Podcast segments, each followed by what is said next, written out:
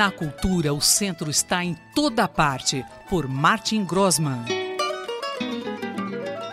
Professor Martin Grossman, muito bom dia para nós aqui no Brasil, boa noite para o senhor aí no Japão.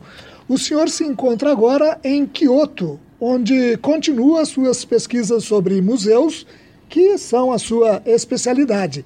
O que, que o senhor tem para compartilhar com a gente hoje, professor? Roberto e ouvintes da Rádio USP. Queria então compartilhar com vocês uh, essa experiência aqui e, e, dar continuidade, principalmente à questão do entendimento dessa cultura tão distinta que é a japonesa. Né? O Japão sofre não só de terremotos, mas de tufões, uh, tsunamis. É uma parte do globo que tem essa fragilidade. Há também uma constante instabilidade e tensão com o continente, em particular a China e a Coreia. Na coluna passada, o senhor mencionou a passagem do tufão Hagibis neste mês, dando uma boa ideia dessa instabilidade. Nessa condição de instabilidade geológica, atmosférica, política, o Japão se consolidou tendo como base a sua população, o coletivo. Isso ficou também claro não só na passagem do tufão, mas após a passagem. Né? Hoje temos 80 mortos, mais 10 desaparecidos, e as notícias né, fazem essa cobertura dos estragos que o tufão causou e nós vemos os políticos, o primeiro-ministro, os governadores, enfim, prestando depoimento, fazendo visitas às localidades afetadas, toda essa solidariedade então dos japoneses em torno desse episódio, mas continuando o cotidiano, o seu dia a dia de forma tão natural quanto anteriormente e na passagem desse tufão.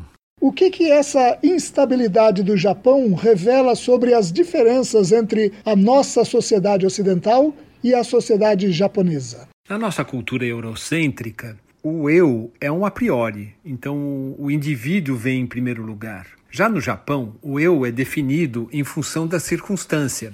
O eu aqui é sempre relacional, nunca individualizado. No Ocidente, geralmente são os indivíduos que tomam a iniciativa de interferir no curso da história. Então, não só o protagonismo de um eu, né, é, mas essa ideia mesmo que o sujeito pode ser redentor, que pode ter um, um, papel na mudança da situação e até a caracterização de heróis. Né?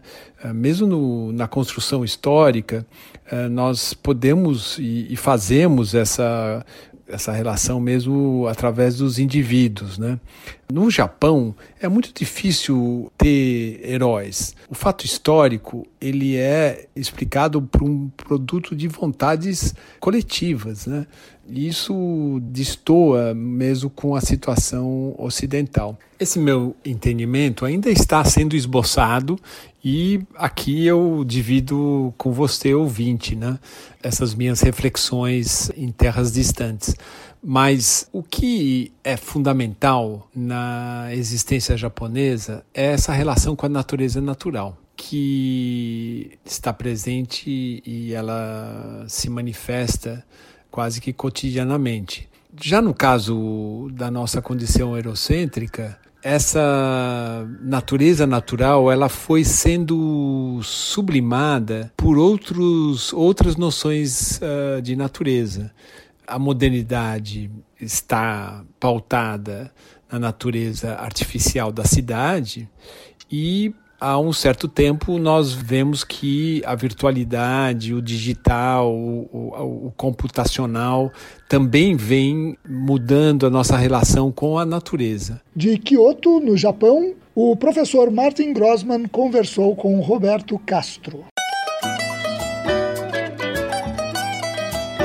Na cultura, o centro está em toda parte, por Martin Grossman.